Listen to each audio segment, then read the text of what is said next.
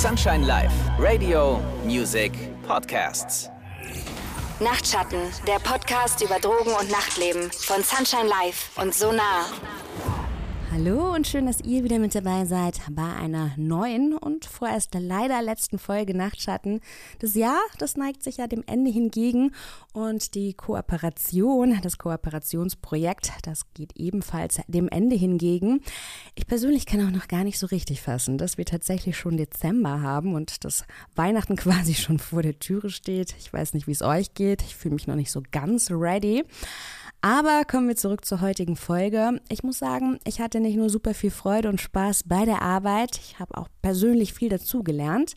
Wir hoffen natürlich, dass auch ihr da draußen ganz viel dazugelernt habt und ganz viel aus jeder Folge mitnehmen konntet. Und wenn ich sage wir, dann meine ich natürlich Andrea. Andrea, drei Jahre, sie ging rum wie im Flug. Ähm, verrat mir kurz, wie, wie fühlst du dich heute und wie guckst du auf die Zeit zurück? Wow, also ich ähm, bin auch total geflasht, dass drei Jahre so schnell vorbeigegangen sind. Ich bin ja auch ähm, tatsächlich nach knapp einem Jahr mit eingestiegen. Wir hatten ich glaube, wir hatten alle einfach eine richtig wahnsinnig gute Zeit und blicken insgesamt auf 75 Folgen zurück. Das finde ich echt der absolute Wahnsinn. Das ist viel. Ähm, wir hatten, ich habe es durchgezählt, 66 Expertinnen ähm, aus Safer-Use-Projekten, Drogenpolitik, Forschung, Praxis, Awareness-Kollektiven, Clubs, Night-ManagerInnen und, und, und, und, und bei uns zu Gast. Und die haben alle ihre Erfahrungen und ihre Expertise geteilt. Ähm, und bisher, ich, ich habe auch noch mal ein bisschen recherchiert, sind wir die Einzigen, die das genauso gemacht haben. Ähm, und ich finde, ähm, da können wir auch äh, so ein bisschen stolz drauf sein, ähm, vor allen Dingen, weil euer Feedback auch immer so grandios gewesen ist. Das stimmt stimmt. Wir hatten die allerbeste Community, ähm, super spannende Expertin, du hast es gerade gesagt. Und ich war auch, also wirklich interessante Menschen kennengelernt durch dieses Projekt. Und wie du schon sagst, wenn ich so ein bisschen den Medienspiegel beobachtet habe, dann konnten wir vielleicht sogar hier und da anregen, mal ein Thema aufzugreifen. Ich sag mal so, der Themenspeicher an sich, der ist unerschöpflich und auch noch lange nicht zu Ende. Heute machen wir aber erstmal so einen kleinen Rückblick auf, du hast es ja schon gesagt, 75 Folgen. That's a lot. Gott. Und wir widmen uns dazu auch so ein Leitthema, denn unsere Party ist heute erstmal zu Ende. Und was macht man denn, wenn die Party vorbei ist? Ähm, manche möchten vielleicht noch gar nicht nach Hause gehen. Wie kommt man sicher nach Hause? Das sind so ein paar Fragen, die wir heute auch klären wollen. Den Cosi Come Down, den haben wir ja damals schon ausführlich in der Folge mit August erklärt. Da könnt ihr gerne noch mal reinhören. Aber Andrea, wir fangen mal von vorne an. Was ist denn so jetzt der Unterschied zwischen einem Come-Down und einer Entzugserscheinung? Das ist auf jeden Fall eine richtig gute Frage. Ähm, den Come-Down würde ich eher als eine Art Gefühlszustand beschreiben. Ähm, also wir fühlen uns so ein bisschen down. Äh, manche von uns sind vielleicht sogar ein bisschen traurig, matt und ausgelaugt. Das hat alles seine Gründe und auch seine totale Berechtigung, denn vergesst mal bitte nicht, Feiern ist Ausdauersport. Wir verbrauchen unglaublich viel Energie, Mineralstoffe und es muss alles erstmal nachproduziert werden. Und der Preis für uns, diese Wahnsinnsnächte, ähm, der muss halt leider auch gezahlt werden. Das heißt, wenn wir uns Substanzen zuführen, ähm, die dafür sorgen, dass wir ganz, ganz, ganz viele tolle Botenstoffe ausschütten und eine Euphorie haben und äh, sich unsere Wahrnehmung verändert, vielleicht sogar unser Bewusstseinszustand, Zustand, muss das alles erstmal nachproduziert werden. Und wenn man das jetzt von einer Entzugssymptomatik unterscheiden möchte, ähm, dann ist so ein bisschen der Gradmesser, je länger diese Phase vom Runterkommen dauert, ähm, diese leichte Verstimmung, dieses Mattfühlen und desto intensiver das wird, desto eindeutiger sind eigentlich so die Zeichen, ey, mach mal eine Pause. Ähm, ihr könnt euch das ein bisschen vorstellen wie so eine Waagschale. Wir gehen am Wochenende feiern, die Waagschale ist ausbalanciert, ähm, wir schmeißen Substanzen rein, wir schmeißen unsere ganze Energie da rein und die Waagschale kommt außer Balance. Und dann muss das Gehirn erstmal nachjustieren. Und wenn wir aber zu früh wieder Substanzen reinschmeißen, uns keine Ruhe gönnen, ähm, dann äh, kommt die Waage nie so richtig wieder in Balance. Das Gehirn muss andauernd nachjustieren. Und immer dann, wenn irgendwie was ähm, zu wenig da ist und unser Gehirn so ein bisschen irritiert wird, was, wieso, warum ist da jetzt kein Alkohol, wieso ist da jetzt kein G, wieso kommt da jetzt kein MDMA, dann können tatsächlich Entzugserscheinungen entstehen. Und beim Alkohol ist es äh, immer ganz toll zu erklären. Ähm, da bekommt man dann zum Beispiel so einen leichten äh, Tatterich, so ein Händezittern, so eine innere Unruhe ich beispielsweise. Ich habe mal gehört, das körperliche Zittern kommt erst total spät, weil ganz ja. viele Leute sich ja dann auch sagen, oh, wieso, meine Hände zittern ja noch gar nicht, ja. da läuft doch alles so super. Ja, das ist tatsächlich so ein Trugschluss. Eigentlich merkt man das ähm, relativ zügig, vor allen Dingen äh, so in seiner eigenen Psyche, in seiner mentalen Gesundheit, wenn man anfängt, unruhiger zu schlafen, wenn man auch viel an die Substanz denkt, wann kann ich mir das nächste Mal gönnen, wenn man seinen Alltag so ein bisschen darauf ausplant. Und ähm, ja, also das wären tatsächlich so die ersten Zeichen. Und du hast vollkommen recht, der Körper, der reagiert erst so ein bisschen später. Aber innere Unruhe gehört beispielsweise auf jeden Fall ähm, dazu und halt auch dieses Craving, ne? dieses wann geht's das nächste Mal, äh, wann kann ich, kann ich, kann ich. Äh, Wäre jetzt meine nächste Frage ja. gewesen, denn ich bei gerade bei vielen Substanzen, ein Name jetzt one of it, wo man das vielleicht, also ich es auf jeden Fall sehr stark verspüre, diese Äh, dieses Nachlegen wollen, selbst zu einer Uhrzeit, wo man eigentlich sagen könnte, Jessica, wäre jetzt auch cool, wenn du nach Hause gehst. Da habe ich mich schon gefragt, ist dieses Craving schon eine Form von äh, Entzugserscheinung? Also beim Craving müssen wir ein bisschen unterscheiden. Ne? Es gibt einmal ähm, so dieses ganz, ganz starke Verlangen, wenn man gerade noch nicht konsumiert hat äh, und vielleicht eine längere Konsumpause hatte. 24 Stunden, vielleicht sogar sechs Wochen. und der, was bedeutet der länger für dich? Und der äh, Wunsch halt äh, unglaublich groß ist, ne, die Substanz jetzt endlich wieder äh, in die Finger zu bekommen. Und dann gibt es ja aber auch noch äh, den sogenannten Nachlegeimpuls. Das heißt, wir haben vielleicht schon eine Bahn gezogen oder eine Pille geworfen und es entsteht so der Impuls, ich will jetzt noch mehr, ich will meinen Rausch noch weiter steigern. Ähm, vielleicht spürt man den Rausch äh, immer noch nicht so. Achtung, ähm, natürlich ist die Substanz immer noch im Körper. Und ähm, es gibt halt Substanzen, die unterschiedliche Nachlegeimpulse haben ähm, oder hervorrufen. Eine davon ist auf jeden Fall Kokain. Da haben wir in der Kokainfolge auch ganz ausführlich drüber gesprochen, ähm, dass ähm, der Nachlegeimpuls sehr intensiv ist. Noch intensiver ist er bei Mephedron tatsächlich und noch viel intensiver ist er bei Monkey Dust Cloud9. Ähm, die BerlinerInnen unter euch ähm, wissen das, das verbreitet sich hier leider gerade so ein bisschen. Ich sage leider, weil es unter Verdacht steht, neurotoxisch zu sein. Und wenn ähm, dann halt so ein heftiger Nachlegeimpuls auch noch dabei ist, dann steigt einfach das Risiko für eine Substanzgebrauchsstörung. Das ist aber auch noch nicht alles. Ähm, wir hatten ja auch mal eine Folge zum Thema der weibliche Körper und Drogengebrauch. Und und es gibt tatsächlich auch ähm, ein Stoff, der daran, der daran beteiligt ist, wie, ähm, wie sich dieser Nachlegeimpuls ähm, gestaltet. Und das ist Progesteron. Das heißt, äh, Menschen, die davon mehr oder weniger ähm, haben, haben auch ähm, ja, einen ähm, unterschiedlich ausgelebten oder erlebten Nachlegeimpuls. Ähm, also es ist nicht immer nur das eine, also es kommen ganz viele unterschiedliche Faktoren zusammen. Aber merkt euch einfach, wenn ihr mehr, äh, wenn ihr spürt, ich will jetzt nachlegen, ich hätte gern noch eine Kapsel, ich hätte gern noch dies ähm, oder das. Ähm, einmal kurz innehalten, überlegen, wie viel habe ich denn heute schon? Habe ich vielleicht meine Maximalanzahl überschritten oder will ich vielleicht sogar eine Stunde nach Hause? Kann man sich auch mal dagegen entscheiden oder halt auch dafür. Ganz kurz will ich noch von dir, das hatten wir in diversen Folgen, haben wir natürlich über Konsumpausen geredet. Du hast eben schon die sechs Wochen genannt. Die braucht das Gehirn bzw. der Körper immer, um sich so zu restore und renewen, sage ich jetzt mal wie im Yoga-Bereich? Das kann man leider so pauschal nicht sagen und wir sind da in der Forschung noch wirklich in den absoluten Kinderschuhen. Also auch was die Wirkung von Substanzen im Gehirn betrifft. Wir haben ja alle unterschiedliche Genotypen. Diejenigen von euch, die beispielsweise auf dem ADHS-Spektrum unterwegs sind, die wissen ähm, dass äh, Substanzen bei denen ganz, ganz anders wirken. Ne? Also die können halt äh, Speed ziehen ohne Ende und sind dann halt eher entspannt. Ähm, und bei Menschen, ähm, die eher neurotypisch unterwegs sind, ist das halt ganz anders. So, und bei den Konsumpausen ist es dann halt so, dass ihr einerseits mal ein bisschen auf euren Körper und auf eure Psyche hört. Wie lange braucht ihr dann, um so richtig runterzukommen? Das ist das eine und gebt euch trotzdem noch so ein bisschen Zeit on top. Wir sprechen ja immer so von sechs bis acht Wochen. Mir ist vollkommen klar, dass das ein bisschen unrealistisch ist und das ist auch total okay, äh, mal kürzere Pausen zu machen, aber gebt eurem Gehirn und eurem Stoffwechsel wirklich einfach die Zeit, alles erstmal wieder in Balance zu bringen, ähm, weil dann ist das Feiern und Drogen nehmen tatsächlich auch viel, viel schöner. Die Rauscherfahrung ist viel intensiver, ihr habt keine in, äh, Toleranzentwicklung und äh, ja, schädigt auch im im Zweifelsfall euren Körper ein bisschen weniger. Wir wissen ja auch noch gar nicht so viel über Schädigungspotenziale bei bestimmten Substanzen. Und Pause machen bedeutet aber nicht, an dem einen Wochenende gibt es Ketamin und an den anderen äh, Wochenenden ähm, andere Substanzen. So funktioniert es tatsächlich nicht. Ähm, das bedeutet wirklich äh, in diesen anderen Wochen, ähm, also in dieser Zeit, ähm, auf ähm, sämtliche Substanzen möglichst zu verzichten oder den Konsum ähm, vielleicht äh, so gut es geht zu reduzieren. Und wem das schwerfällt, ähm, dann ist das vielleicht schon so ein kleiner Hinweis, hey, einfach mal ähm, so ein paar Reflexionsfragen zu stellen. Ähm, da haben wir auch äh, ganz, ganz viele Anregungen in den unterschiedlichen Folgen für euch parat. Mhm. Weil ich finde auch so eine Konsumpause ist ähm, der die Gelegenheit, ähm, manchmal benutzt man ja auch Substanzen. Ich rede jetzt mal von mir. Äh, ich bin von Natur aus ein sehr müder Mensch. Jetzt gerade wird's dunkel. Man möchte trotzdem noch was mit seinen Freunden machen, mit seinen Freundinnen irgendwie feiern gehen. Und dann nimmst du halt meine Nase und dann denke ich mir, so eine Konsumpause bedeutet jetzt auch nicht bis Mittwoch irgendwie, wenn ich mein Feiertief überwunden ja. habe. Donnerstag fühle ich mich wieder gut. Dann ja. kann ich am Freitag wieder nachlegen.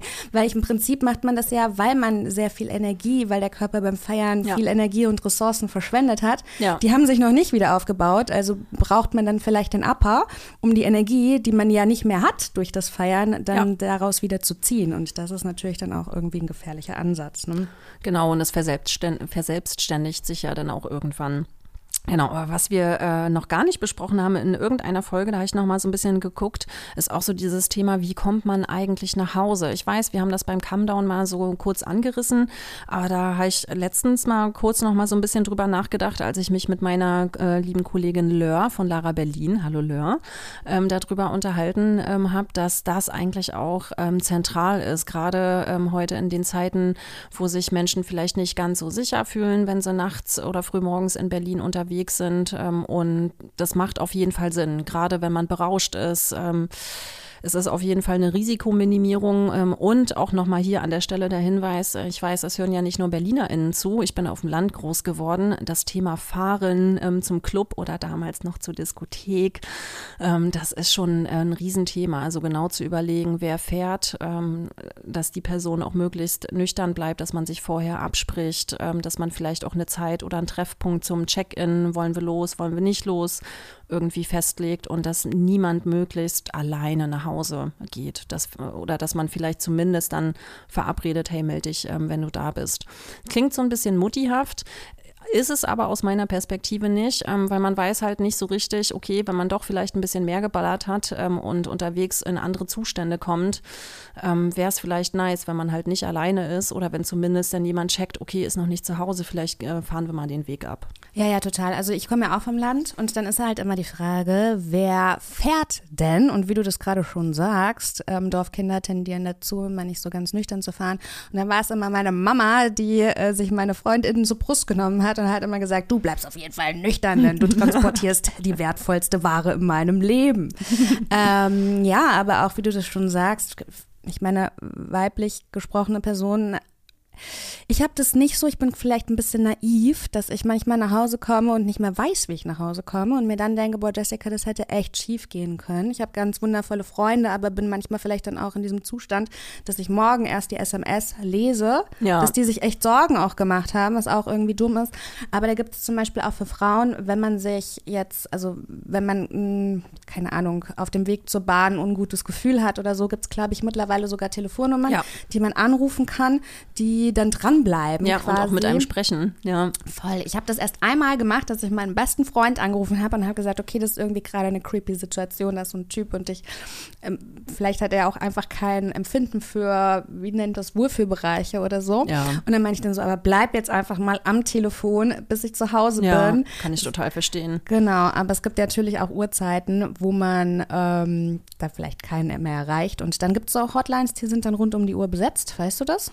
Ja, auf jeden Fall. Also es gibt Hotlines, die in der Nacht äh, angerufen werden können, vor allen Dingen nicht rund um die Uhr leider. Ähm, das müsste ich äh, tatsächlich nochmal nachgucken, können wir gerne unter die Folge packen und da kann man dann ähm, anrufen. Ich glaube, das sind fast ähm, auch nur ehrenamtliche Personen, die das machen ähm, und dann äh, kann man sich mit denen unterhalten und wenn halt äh, im schlimmsten Fall wirklich was passiert, ähm, sind die halt am Telefon und können halt gleich den Notruf ähm, organisieren. Aber meistens geht es wirklich um dieses Gefühl, gut nach Hause zu kommen.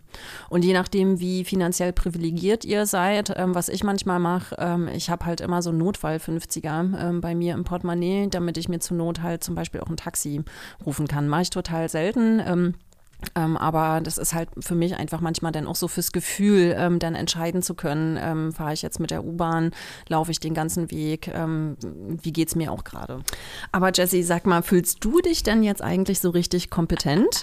Was waren denn so deine besten Learnings eigentlich? Tatsächlich, Andrea, du hast keine Ahnung, wie ich auf der Clubtoilette teache. Du müsstest mich sehen. Ich ähm, muss ganz ehrlich sein, ich hab, bin ja fröhliche Mischkonsumentin seit ähm, meinem 13. Lebensjahr und als diese auch in das Projekt eingestiegen. Und ich habe tatsächlich so ein bisschen gedacht, ne, ähm, ich weiß schon alles. Ich kenne mich damit aus in der Thematik so und ähm, das, was ich auf der Straße gelernt habe, das habe ich tatsächlich auch oder gebe das eben auf der Clubtoilette gerne weiter. Und ich hatte wirklich so, so viele Learnings. Ich habe wirklich aus jeder Folge was mitgenommen. Es gab so dann auch noch Substanzen, die ich nicht kannte, Praktiken, von denen ich noch nie gehört habe. ähm, und das Wertvollste aber für mich ist, dass ich wirklich meinen eigenen Konsum nochmal ganz anders und viel besser reflektiert habe und dass ich jetzt auch umsetze, was ich weiß. Das war vorher eigentlich nicht so. Da bin ich in den Club gegangen und vielleicht wusste ich theoretisch auch einiges, aber ja. es fängt bei so einem ganz einfachen Beispiel an, dass man nicht Substanzen mit einem Schein durch die Nase zieht. Das war kein Geheimnis schon als ich dieses Projekt begonnen habe. Aber dann am Ende war es mir herzlich egal. Weißt du, hattest vielleicht schon einen Drink intus und dann war halt nur der Schein da und dann hast du das halt benutzt. Und jetzt bin ich praktisch aber auch immer so gut vorbereitet, dass ich nicht nur Ziehröhrchen für mich dabei habe. Sondern auch für alle anderen. Ja, ganz genau. Großartig. Eine Runde Ziehröhrchen für alle. Und das ist jetzt wirklich nur ein kleines Beispiel. Ich glaube, da kann ich jetzt im Laufe dieser Folge noch das ein oder andere Best Practice Beispiel ähm, einstreuen. Aber wie sieht es denn bei dir aus? Du bist ja jetzt Expertin von, von Haus aus. Schon hast du denn vielleicht auch was da mitgenommen? Also ich habe tatsächlich extrem viel Detailwissen erwerben können. Also alleine durch die ganz vielen unterschiedlichen Expertinnen. Ähm, ich habe ja ganz normal äh, in der Drogenberatung als Sozialarbeiterin angefangen ähm, und dann äh, äh, den Drogennotdienst später irgendwie ähm, geleitet und bin dann bei Sonar eingestiegen. Und das heißt ja noch lange nicht, dass ich über Substanzen alles weiß. Also auch meine Kolleginnen in den Drogenberatungsstellen wissen nicht über jede Substanz alles bis ins kleinste Detail. Ist ja völlig unmöglich. Da habe ich gleich noch eine kleine Anekdote, weil meine ja. Schwester arbeitet ja auch in dem Bereich und da hat sie einen Kollegen, der ähm, gar keine Substanzerfahrung hat. Ja. Und dann hat er gesagt, ja, dann sind es halt mal sieben bis acht äh, Gramm Kokain. Ui, oh genau, und dann hat meine Schwester ihn angeguckt und meinte, äh, nee, das ist, ist das sind es eigentlich nie an einem Wochenende. oh, auch als Experte kann man vielleicht noch dazulernen. Auf jeden Fall. Ähm, und was für mich halt richtig toll war, einfach ähm, mega viele super kluge Top-Leute kennenzulernen, die alle wirklich eine ganz tolle Haltung auch haben ähm, zum Thema Substanzgebrauch. Ich fand es auch total schön, äh, so mit äh, meinen direkten Frohleginnen, äh, das ist für mich die Kombi aus Freundschaft und Kollegin. Oh, das ist schön, ähm, ja zusammenzuarbeiten. Einige waren ja auch äh, tatsächlich mehrfach zu Gast oder haben mich in, in der Hintergrundrecherche ähm, so ein bisschen unterstützt. Und ey, ich konnte halt meine Herzensthemen tatsächlich ähm, setzen. Also gerade alles, was so um Stigmatisierung ähm, von Drogengebrauchenden sich dreht, ähm, so dieses ganze Universum um Spiking, GHB, GBL, Substanzen und Therapie, ähm, Sexarbeit und Drogengebrauch, ähm, das fand ich äh, total wertvoll, dass wir da drüber sprechen konnten und vor allen Dingen, dass wir gerade über Substanzen wie GHB ähm, wirklich stigma, fast stigmafrei sprechen konnten und wirklich ganz substanzielle Informationen an UserInnen geben konnten, ähm, ohne dass halt irgendwelche abwertenden, nach unten tretenden Adjektive benutzt werden. Das ist echt ein totaler Mehrwert ähm, und ja, das habe ich einfach ähm, ja, richtig genießen können. Und ich bin auch auf jeden Fall ein bisschen mutiger geworden. Ich hatte am Anfang immer so ein bisschen ähm, Schiss, gerade ähm, so bei ähm, wirklich dollen Prohibitionsthemen und habe für mich da einfach so die Haltung, die ich eh schon hatte, ähm, konnte da so ein Standing ähm, entwickeln, dass es mir halt äh, scheißegal ist, mit, mit wem ich jetzt beispielsweise gerade über GHB diskutiere, weil es gibt für mich nur eine Haltung. Entweder wir akzeptieren das und äh, äh, führen offenen Dialog und verbreiten Wissen, wie beispielsweise über diesen Podcast, ähm, ähm, oder ähm, man lässt es halt einfach sein. Hm. Du hast gerade gesagt, du bist mutiger geworden. An welchem Thema kannst du das noch festmachen? Du hast gerade gesagt, du hast dich gut vertreten. Kannst du da mal ja. irgendwie sagen, wo du gemerkt hast, ja, da habe ich mich gut vertreten? Ja, also vor allen Dingen tatsächlich wirklich ähm, im, im, Themenfeld ähm, Umgang mit G in der Clubkultur, also GHB, GBL.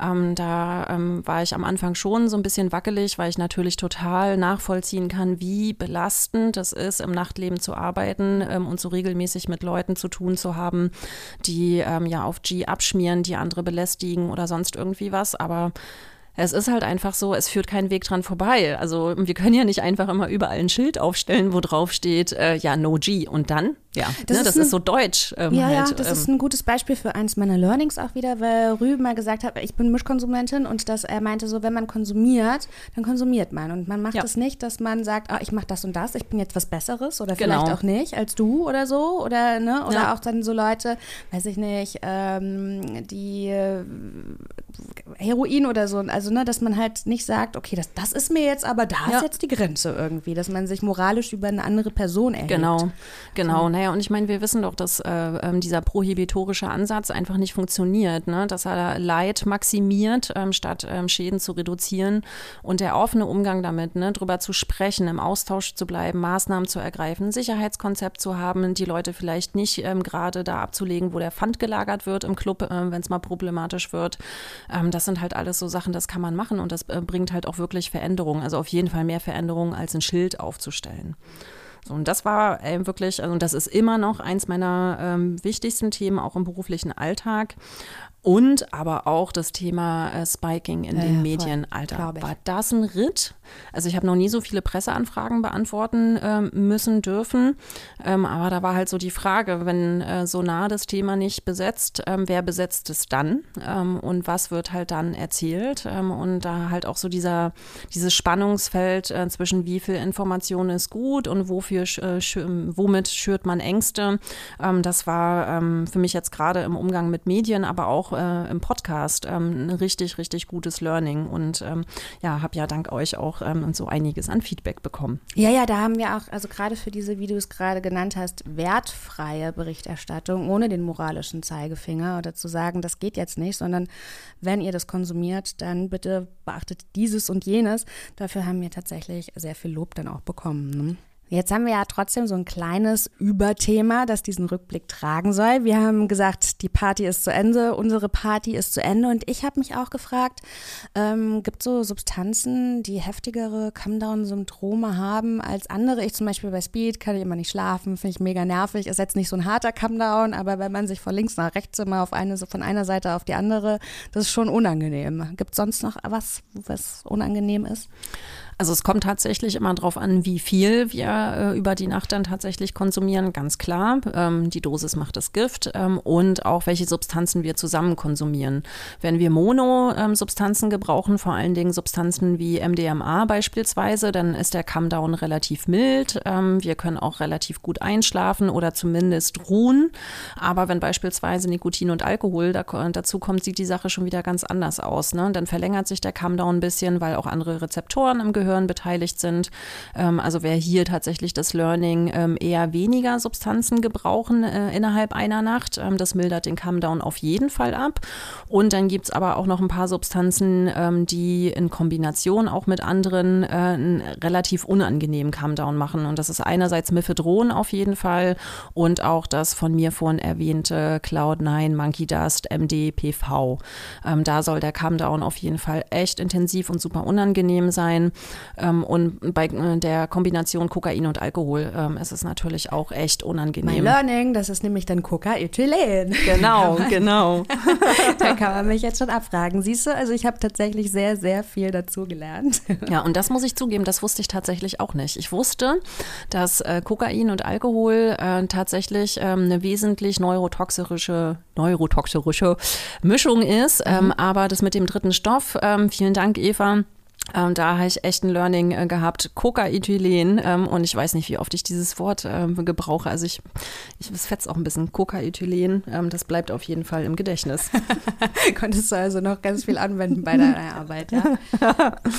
Naja, da werde ich tatsächlich auch nicht müde, weil äh, Kokain und Alkohol ist ja wirklich eine ganz beliebte Mischung. Ähm, und vor allen Dingen in meinem Bekanntenkreis ähm, kam dann mal eine Weile so, jetzt nicht schon wieder Coca-Ethylen, Andrea, wir haben es verstanden. Ja, ja, aber das Ding ist, ich habe auch ganz lange nicht verstanden, äh, wenn ich den Monokonsum versucht habe, dann war es bei mir so, irgendwas fehlt, irgendwas fehlt. Und meine FreundInnen haben mich schon darauf angesprochen, du brauchst jetzt erst ein Gläschen und danach willst du eine Kippe haben, ne? Tatsächlich ist es immer meine und das, diese, Ja. diese Dreier-Kombi, die war es dann erst. Dieses Ja. Gefühl habe ich gesucht, Ja. tatsächlich. Ja.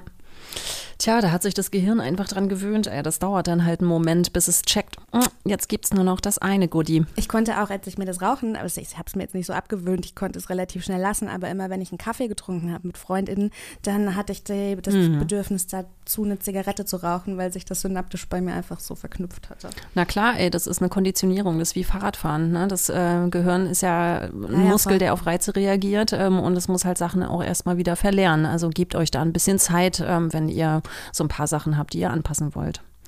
Aber wie war das denn eigentlich für dich jetzt hier in dem Podcast ähm, über Substanzen und Settings zu sprechen, ähm, die in deinem Leben tatsächlich auch eine Rolle spielen?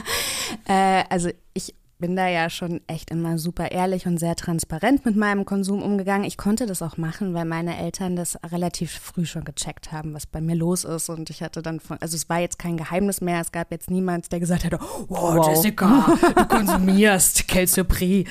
Also so war das jetzt nicht. Ne? Und ähm, ist vielleicht auch der Grund gewesen, warum ihr mich dann als Moderatorin ausgewählt habt. Denn ich habe zum ersten Mal den schönen, den schönen Begriff ähm, Konsumkompetenz auch gehabt. Äh, und da musste ich so ein bisschen lachen, weil ich mir gedacht habe, meine Mom hätte wahrscheinlich gedacht, dass ich in der Betty Ford Klinik lande, anstatt aufgrund meiner Konsumkompetenz mal für ein Projekt gebucht werde.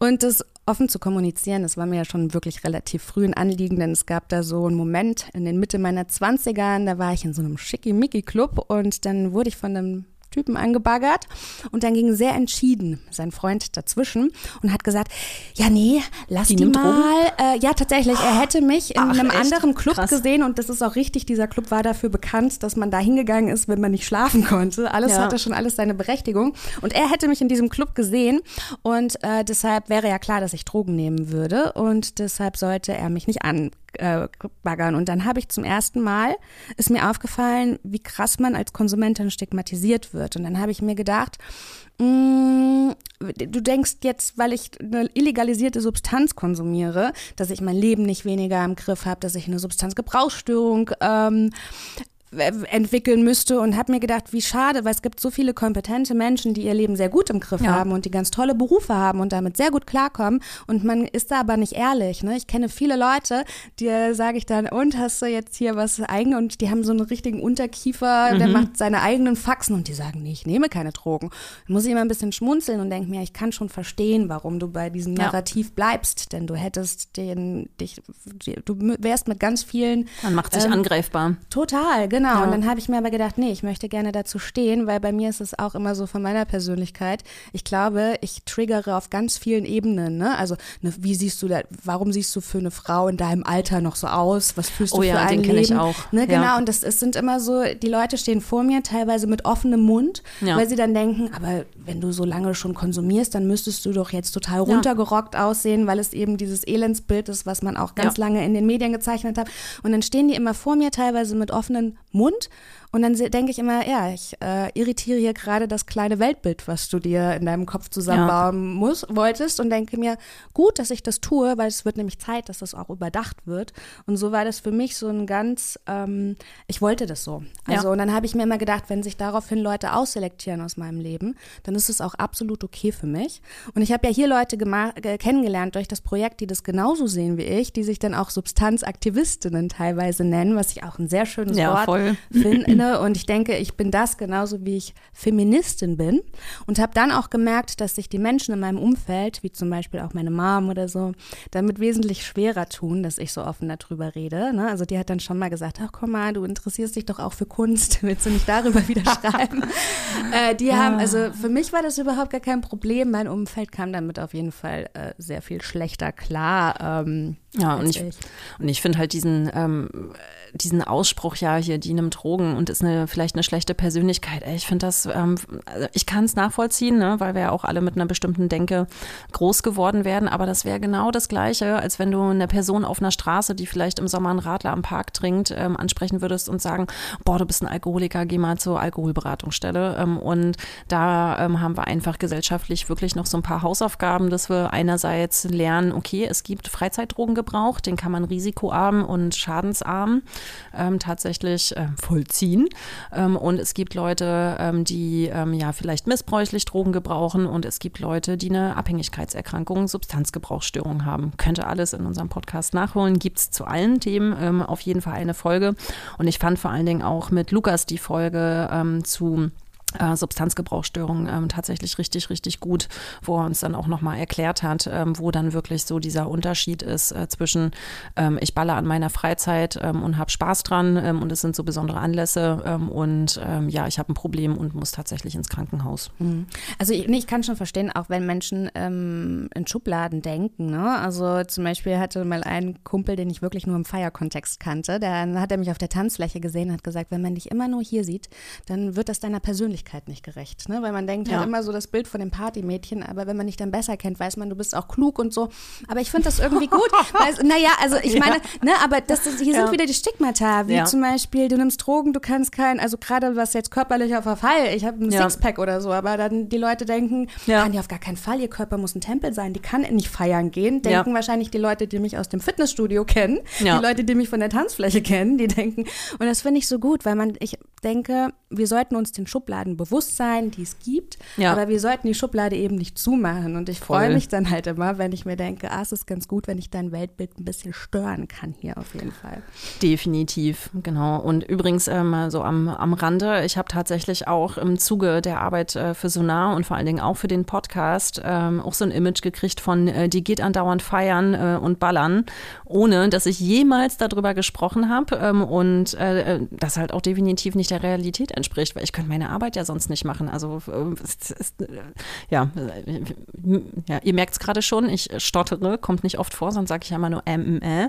Ähm, ja, da geht die Kinnlade zwischendurch mal ganz kurz runter, weil ich so denke, ja, genau, krass, ja, hm, so, genau so ist es. Genau, und dann denkt man sich so, ja, also klar hat man so seine Themen, für die das Herz so brennt und wo man sich halt einfach denkt, ähm, ich möchte einfach meinen Beitrag dazu leisten, dass diese ähm, falschen Glaubenssätze, die sich weitergegeben gegeben haben, dass die nicht wieder reproduziert werden. Ja. ja? Also und ähm, ich finde, damit haben wir bei diesem Projekt auf jeden Fall so ganz äh, wertvolle Arbeit geleistet und deshalb war es mir auch, ist es mir eine Freude und eine Ehre, ein Teil dessen zu sein. Ja, Sag mir mal, auch. Andrea, so eine Produktion, die läuft jetzt auch nicht immer glatt und rund.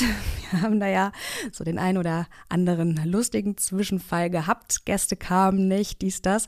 Was war so ein Moment, wo du, weiß ich nicht, vielleicht den Tränen nah oder herzlich gelacht hast? sich dann erinnern? Mm, also Tränen gelacht habe ich ja tatsächlich öfter. Wir äh, schneiden ja auch äh, relativ viel, beziehungsweise du. Ähm, also ich fand es am Anfang, als wir noch viel remote ähm, aufgenommen haben, fand ich es für mich ein bisschen äh, schräg, mit Leuten zu sprechen, ohne direkt mit Leuten zu sprechen. Also so dieses Sprechen im Off und dann halt auch wirklich so drauf zu achten, dass eine äh, Dynamik entsteht und auch das Thema, was ich vorhin so kurz angerissen habe, ähm, äh, so diese eigene Authentizität. Ne? Also ich bin ja ein grundsätzlich sehr authentischer Typus ähm, und mir fällt es halt dann total schwer, wenn ich dann in so ein neues Setting komme. Ich kann mich total an meine erste Folge erinnern, die war mit äh, Martin Martin Viehweger. Hallo Martin. Ähm, und dann saßen wir hier und er hat das alles so super geschmeidig gemacht und dann auch schon mit den Leuten gesprochen. Und ich dachte so, oh Kacke, kriege ich nicht hin. Ähm, und äh, das hat wirklich einen Moment gebraucht und da musste ich auch ein bisschen über mich selber lachen. Das ist dann so dieser Moment von, okay, ich spreche zu anderen Leuten. Ähm, ich sehe die alle nicht. Das sind ein paar tausend und jetzt mache ich mir mal kurz ein. so, das war, das fand ich am Anfang toll. Also so als Erfahrung.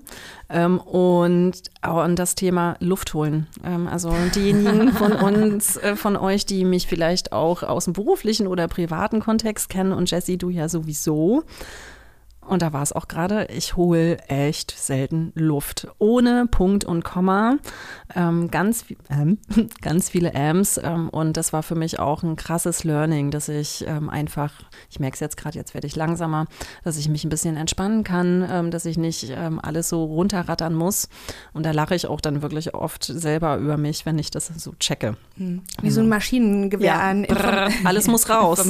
ja, auf jeden ja. Fall. Ja, da ja. fällt mir jetzt auch noch so ein schönes Learning ein, denn manche Leute haben ja auch ähm, ihre sehr persönlichen Stories geteilt. Ja, ne? stimmt. Zum Beispiel. Das hat mich sehr inspiriert. Erstens danke ich nochmal, es war das einzige Interview, was sie auf Deutsch gegeben hat. Ja, auch, ne? Große, ja. Haben wir großes Glück gehabt. Und das war ja dann auch so, dass sie gesagt hat, naja, sie hatte das Narrativ, sie hatte einen Entzug gemacht und dann äh, hatte sie das ja gemacht, also ihr hatte man erklärt, sie darf jetzt nie wieder konsumieren. Und das, war für, das waren für mich auch so Learnings. Es gibt auch den akzeptierenden Ansatz da, dass ich einfach ja. nur lernen möchte, ähm, wie gehe ich mit einem, wie gehe ich mit meinem Konsum um, ohne dass er mir zum Problem wird oder meinen Alltag ja. belastet. Oder zum Beispiel auch die letzte, einer der letzten Folgen, ähm, dass man zum Beispiel auch mit dem Jugendamt relativ offen reden kann, je nachdem, was man für eine betreuende Person hat. Ja, voll. Und das finde ich eben sehr, sehr zeitgemäß, ähm, der Zeit angemessen, weil ich möchte nochmal auch an dieser Stelle betonen, wir reden zwar über illegale Substanzen, aber die macht es jetzt nicht besser als Alkohol. Ich zum Beispiel habe ja zu anderen Substanzen gegriffen, weil ich auf Alkohol bis heute einfach am beschissensten klarkomme. Nach dem Alkoholkonsum geht es mir auch so schlecht, am nächsten Tag wie bei keiner anderen Substanz. Ja. Also ne, nur weil jetzt eine bei den Substanzen ist es ja auch so. Nur weil eine Substanz legal ist, ist sie nicht besser oder weniger gesundheitsschädlich genau als das. eine Substanz, die illegal ist. Also das möchte ich hier jetzt gegen Ende unbedingt nochmal meine 5 Cent in den Hut schmeißen. Ja. Fett unterstreichen, ja. Ja, und was ich auch manchmal echt aufregend äh, ähm, fand, ähm, aber nicht so im positiven Sinne, ne? wir machen ja beide auch ähm, noch so andere berufliche Sachen. Mhm. Boah, ich war manchmal auch echt schlecht äh, so in der Vorbereitung, so super knapp auf den letzten Schiss und dann scheiße, okay, die nächste Folge, kacke, kacke, kacke und dann dauert das ja auch alles immer so ein bisschen.